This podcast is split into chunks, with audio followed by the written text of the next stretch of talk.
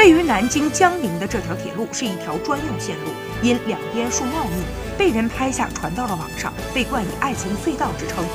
据道口管理人员介绍，前不久的小长假第一天，这里迎来了三万多的游客，附近的村民甚至开启了“爱情隧道”农家乐。虽然前段时间警方发出公告，不建议大家来游玩，但热度依然不减。南京铁路警方还在网红“爱情隧道”发出安全传单，提醒来此游玩的市民注意安全，不要在铁路上行走，注意避让通行的列车。